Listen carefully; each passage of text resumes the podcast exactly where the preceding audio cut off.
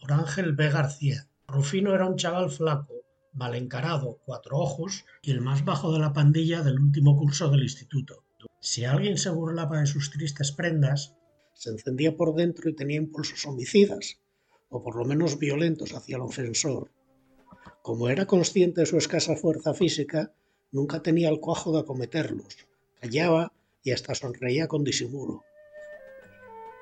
Eso sí, apuntaba en su libreta de tapas negras la fecha, el ofensor y la ofensa, confiando en que algún día tendría la oportunidad de vengar el insulto.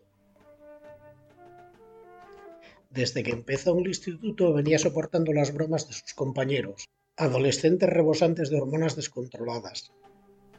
Un día, mientras hojeaban una revista en la cafetería del instituto, cuando alguien, probablemente Vicente, que siempre estaba pensando en lo mismo, o Carlos, que había hecho de la masturbación un arte virtuoso, dijo que Naomi Campbell estaba muy buena, Rufino encontró por casualidad la fórmula que iba a mejorar sus perspectivas sociales. Si la pillo yo, le iba a hacer un coito anal que no lo iba a olvidar nunca. Las chicas de la pandilla, encabezadas por María, que presumía de una virginidad militante y acostumbraba a pasar por la capilla cuando acababan las clases, más por dar que hablar que por verdadera devoción, fingieron escandalizarse con lo dicho por Rufino y lo sequearon con diversos adjetivos calificativos, que contra lo que se pudiera esperar no humillaban al chaval, sino todo lo contrario. Se sentía orgulloso de cada insulto recibido, como si fueran heridas de guerra que demostraban su heroísmo. Guarro, sinvergüenza, lávate la boca, maleducado, grosero. En el fondo, tanto ellas como ellos sabían que todo era un juego, una puesta en escena, pero la frase tuvo éxito y desde entonces Rufino tuvo cierto aura de duro y depravado. Con 16 años nunca había tenido relaciones con ninguna chica, ni tan siquiera un beso robado en algún guateque, pero empezó a disfrutar una fama inmerecida de vicioso que él llevaba con orgullo impropio. Cuando alguna chica del grupo se le escapaba decir alguna palabrota menor o una picordía inocente, nunca faltaba alguien que le decía, como se entere Rufino, ya sabes que te puede pasar. Y todo se reía mientras la adolescente se ponía ligeramente colorada, solo lo justo para no coger fama de chica fácil. A Rufino esto le supuso que el grupo dejó de reírse de su raquitismo mediocre porque les resultaba más cómodo que fuera el canalla del grupo, un malo barato de mantener, porque no tenía fuerzas ni galas para hacerles frente ni competir con ellos por las chicas. Los compañeros lo exhibían como contraste de su propia imagen que salía mejorada por la comparación. La parte mala del asunto es que ninguna de las chicas de la pandilla iba a querer hacerse su novia, y no sería por virtud, que algunas estaban intrigadas de cómo sería un perverso en eso de hacer manitas y tocarse ligeramente en la intimidad de los bailes. Pero todas eran conscientes de que una relación con Rufino daría pie a que las demás la despellejaran y la tildasen por lo menos de descarada y facilona ante los otros chicos. Dentro de la dinámica de grupo de la pandilla, aligerar la competencia era un recurso básico. En el fondo a Rufino no le importaba mucho, porque sabía que las chicas preferían fijarse en otros como Pablo, que era alto, guapo y simpático, y había tonteado con varias de las adolescentes del grupo.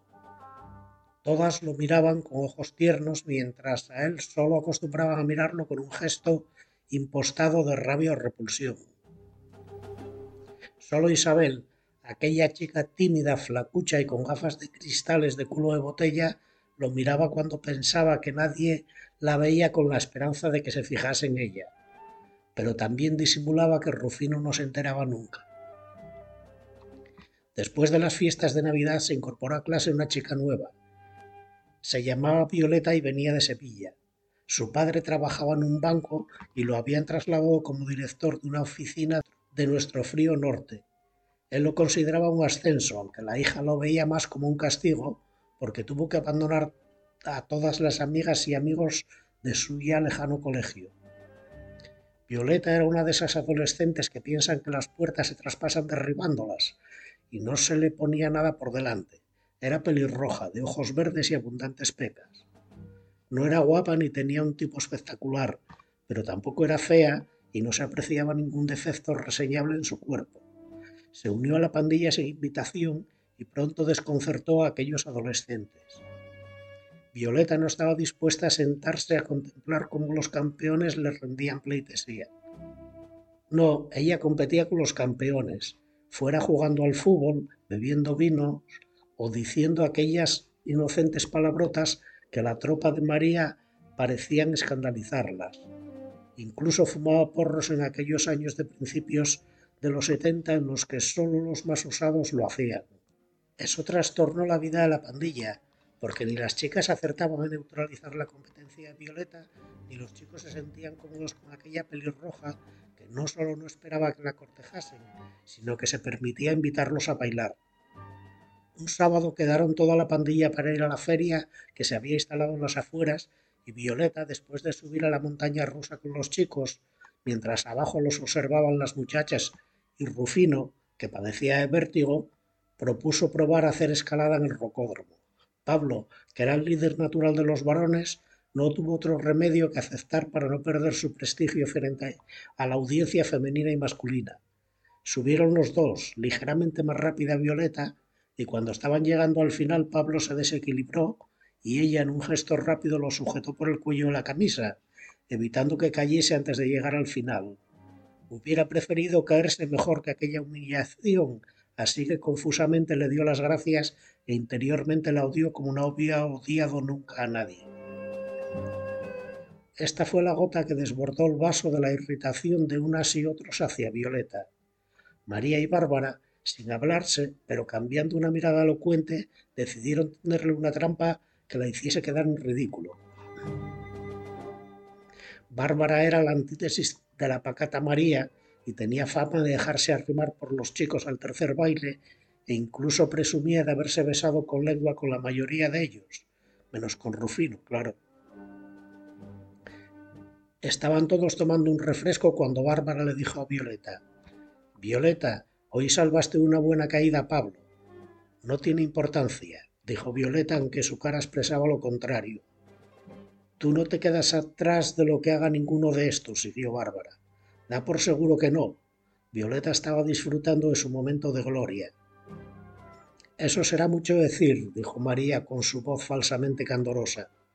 Eso es así, tal cual, dijo Violeta, que no tenía ninguna simpatía por María. Pablo, que se la tenía jurada, se fijó en ese momento que María miraba a Rufino, que regresaba de pedirse otra caña, y entendió. Pues seguro que hay alguien aquí que te reta y te rajas, dijo. Puede estar por seguro que ninguno de vosotros tiene más huevos que yo. María puso cara de escándalo. Pues ayer Rufino dijo que estaría dispuesto a tener un coito anal contigo. ¿Te atreves o te rindes? remató Pablo. Rufino, que nunca pensó que se le presentaría la oportunidad de hacer su bravata realidad, sintió cómo le temblaban las piernas ante la perspectiva. Violeta se dio cuenta de que había caído en una trampa urdida por aquellos idiotas.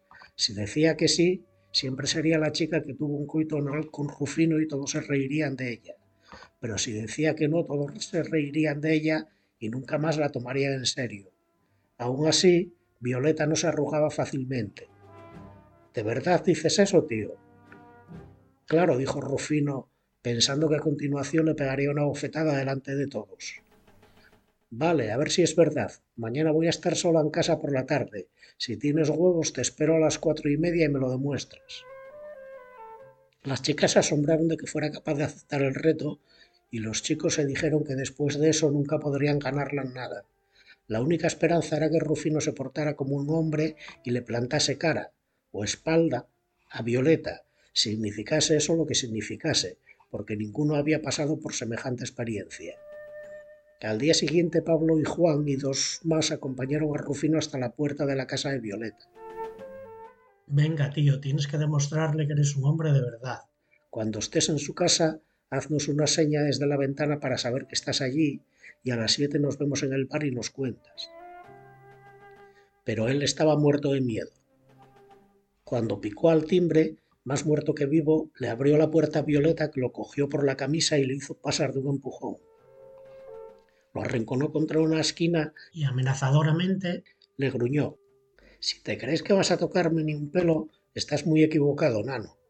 Vas a contar que mis padres llegaron de repente y que tuviste que dar la disculpa de que habías venido a buscar unos apuntes y te marchaste. Y vas a decir que no hicimos absolutamente nada. ¿Entendido? Sí, de acuerdo, dijo Rufino, más aliviado que decepcionado. Y te juro que como digas a alguien la verdad, o lo que es peor, que intentes presumir de que hicimos algo, te pego una paliza que te acuerdas y después te quito los pantalones en medio de la calle y tienes que marchar a tu casa con tu pirula al aire. No te preocupes, diré lo que me dijiste. Estaba asustado porque sabía que aquella chica terremoto era muy capaz de cumplir su amenaza. Al día siguiente toda la pandilla conocía la versión de Rufino. Bueno, podéis quedar otro día para intentarlo, dijo Bárbara. Violeta le echó una mirada asesina. Ya tuvo su oportunidad y la perdió, así que no lo intente o le parto un brazo, dijo con rotundidad. A él o cualquier otro. Nadie le llevó la contraria y cambiaron de tema. No se volvió a hablar del asunto, porque todos habían salido escarmentados de la broma. Aquel año terminaron el instituto y aunque en el verano mantuvieron el contacto, después se fueron dispersando, unos a la universidad, otros a formación profesional y hubo quien directamente se sumergió en el mercado laboral. Solo de vez en cuando se veían casualmente, dos o tres, tomaban una cerveza o un café y hablaban de los tiempos del instituto.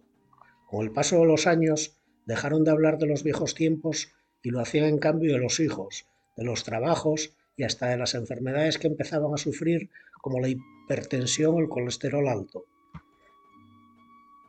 Los chicos empezaban a estar calvos y tener barriga, y las chicas las tetas caídas y ojeras de las malas noches que le daban los niños pequeños. Todos se habían hecho un hueco en el mundo de los mayores, aunque fuera codazos. Pablo regentaba un puesto de periódicos y tabacos que había heredado de su madre y por fin se había decidido a salir del armario. María era madre de cuatro hijos, su marido era fontanero y por su profesión aficionado a tapar todos los agujeros que encontraban en el camino. Bárbara había tenido una vocación tardía y ahora era Sor Bárbara, ejercía de monja de clausura y su voz de soprano era muy apreciada en el coro del convento. Violeta era médica y ejercía de uróloga. Casada con un profesor de instituto, tenía dos hijos que eran su vivo retrato en lo físico y en el carácter. Cuando se veía obligada en la consulta a hacer un tacto rectal, siempre imaginaba que se lo estaba haciendo a Rufino y no podía evitar sonreír maliciosamente. También había cambiado la vida de Rufino. En el guateque de final de curso del instituto, por fin se había fijado en las miradas furtivas de la flacucha Isabel.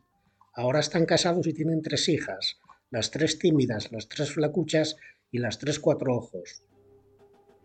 Isabel está enamorada de Rufino, pero en su fuero interno nunca estuvo dispuesta a permitirle que ensayase con ella sus anunciados coitos anales.